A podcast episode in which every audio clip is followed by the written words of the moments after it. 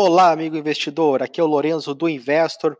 Hoje, quinta-feira, 14 de novembro, véspera de feriado, vamos começar o nosso InvestorCast para você ficar bem informado sobre o mundo das criptomoedas. Quinta-feira, véspera de feriado, no entanto, Bitcoin e criptomoedas operam em queda. Queda generalizada e diversos alguns motivos aí estão ajudando esse sentimento hoje pela manhã de aversão ao risco nos mercados.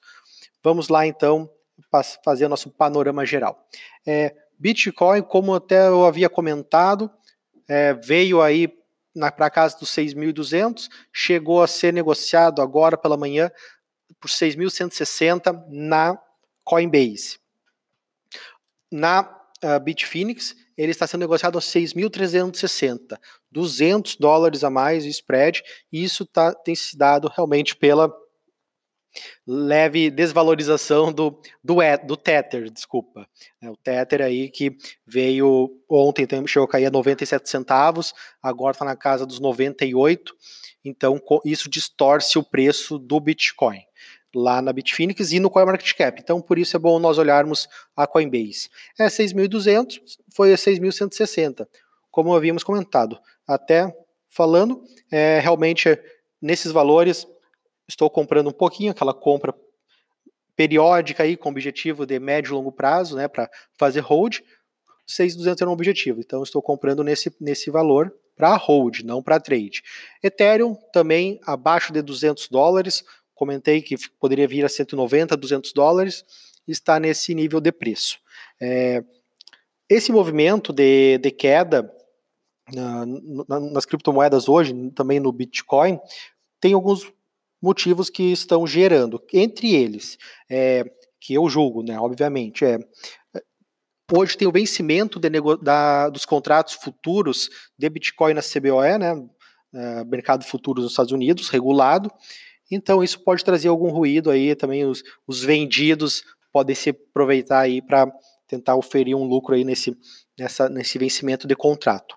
É, só outra notícia que realmente é que um pouco mais preocupa é a questão sobre a minera, mineração na China, que, segundo informação da CCN, é, a, a Receita Federal Chinesa estaria fazendo averiguações né, em fazendas de mineração e para fazer essas fiscalizações em relação a, aos processos da empresa, ao, ao que está gerando, para onde está indo, ou quem está oferindo os lucros, pararam de minerar. Então, essa, essa redução é, da operação das plantas de mineração, sim, pode trazer um impacto negativo, tanto no curto prazo, como o fato do governo chinês, caso tome a decisão de apertar a fiscalização, até fechar fazendas de mineração, isso realmente pode enfraquecer aí o poder de processamento, hash rate do Bitcoin, e isso reflete também no preço. É claro que te, tem outras saídas, né? A gente vê que nos último, no último ano a mineração em outros países tem aumentado, inclusive a CoinMint Coin, Coin está investindo 700 milhões de dólares em plantas de mineração na, nos Estados Unidos, em antigas indústrias de produção de alumínio. Então, realmente pode agora, é, se lá houver um problema, migrar esse hash rate aí para outros players do mercado. Esse é, um, esse é um setor extremamente profissional, competitivo, como eu já escrevi, então, é, quando a gente fala de mineração, rentabilidade com mineração, a gente fala de grandes investimentos. Então, fica o alerta, né? Sempre se alguém escutar alguém que falou que ah, estou vendendo mineração, invista aqui em mineração, ganhe, ganhe muito dinheiro, e até por indicar pessoas, isso é furada, né? Então a gente vê principalmente por esses grandes players de mercado. É, aqui no Brasil tem os casos AWS, MinerWorld, que já existiram, né, e até alguns outros existem também, que realmente fique atento que isso é furada.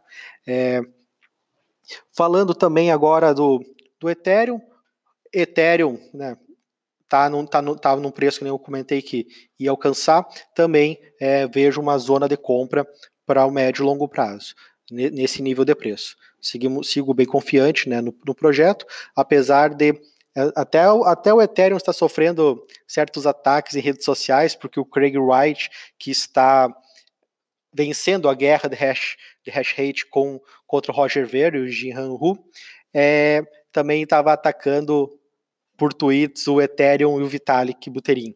Então, realmente, até ele comenta e chama o Ethereum de, de scam e de forma bem, vamos dizer assim, mal educada. Né? Então, por isso já vou fazer o link falando da, do próximo criptoativo, né, que é o Bitcoin Cash, que a gente vem acompanhando essa, essa, essa luta entre Roger Ver e Craig Wright.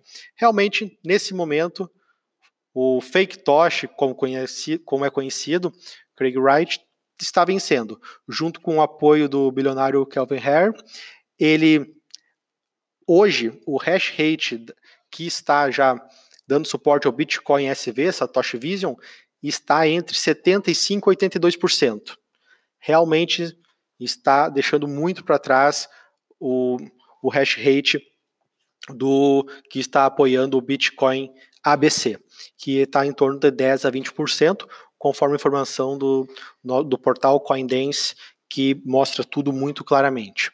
Então, nesse momento, é, a gente vê que o, Bitcoin SV está muito mais forte, e isso reflete no preço do, Bit, do BCH-SV, do Bitcoin SV, nos futuros na Poloniex, que, já, que chegaram até mesmo a superar o valor do, do Bitcoin ABC. Nesse momento sobe 45% o Bitcoin SV e o Bitcoin ABC cai 30%. Mas, somando o valor dos dois, a gente ainda tem um valor é semelhante, um pouco menos do que o valor só do Bitcoin Cash. Então, como a gente fala, amanhã é dia de pegar pipoca, acompanhar esse movimento do Bitcoin Cash, essa guerra de hash rate, para vermos, né, ver se qual vai ser o resultado, se teremos duas moedas ou uma moeda só após esse processo. Volto a falar, é uma briga de egos. É, realmente eu tenho acompanhado muito pelo Twitter, que é onde eles têm se manifestado. O Craig, o, Craig Wright, realmente, eu, como eu falei, atacando todo mundo, até, até o Vitalik Buterin. E o Roger Ver está um pouco, um pouco quieto.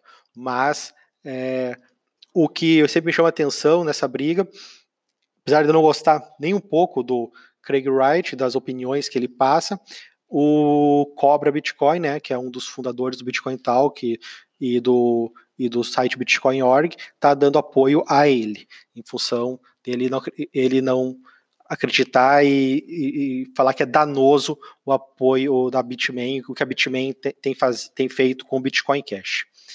Meus amigos, é, de hoje a amanhã, isso ainda vai ser o grande mote do mercado, então vamos seguir acompanhando esse movimento, essa briga. E desejo a todos um ótimo dia, um forte abraço.